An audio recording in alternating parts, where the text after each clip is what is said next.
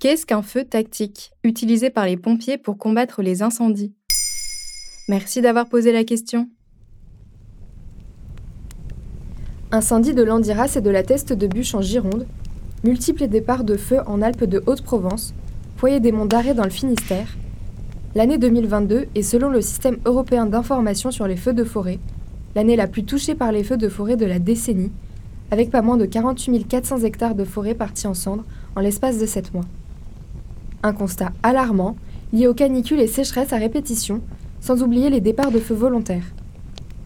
Ce qui a poussé le 3 août 2022 les sénateurs de la Commission de l'aménagement du territoire et du développement durable et ceux de la Commission des affaires économiques à adopter un rapport Feux de forêt et de végétation, prévenir l'embrasement. Un texte détaillant 70 propositions à même de protéger les forêts et de maintenir nos capacités de lutte contre les incendies hors normes, comme le révèle Public Sénat. Mais en attendant qu'un tel projet voie le jour, il incombe aux pompiers de combattre les incendies. Mais alors, comment s'y prennent-ils? Particulièrement mobilisés cette année 2022, les soldats du feu qui ont déjà dû faire face à plus de 240 incendies comptabilisés utilisent des techniques variées. Parmi ces méthodes, on compte la projection d'eau, le soufflage des flammes ou la suppression du combustible.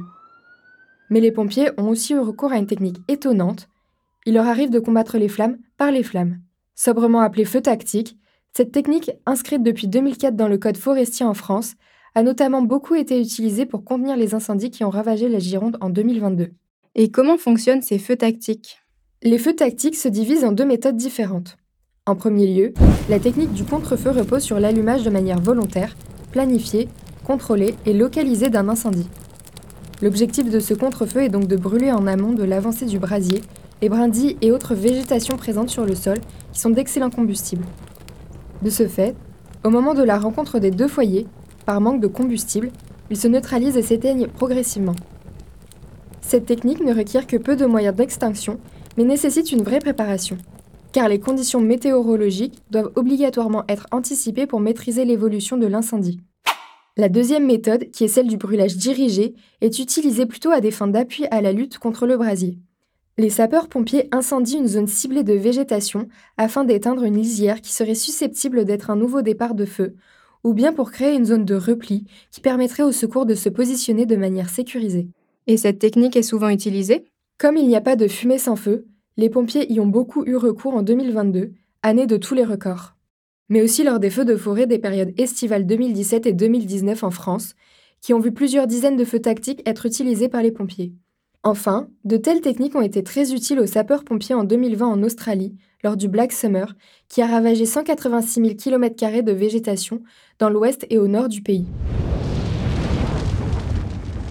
Des techniques qui sont on ne peut plus d'actualité donc, depuis quelques années, et particulièrement en plein milieu de ce bouillant été 2022.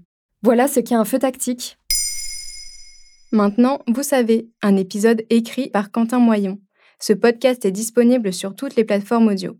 Et pour l'écouter sans publicité, rendez-vous sur la chaîne Bababam Plus d'Apple Podcasts.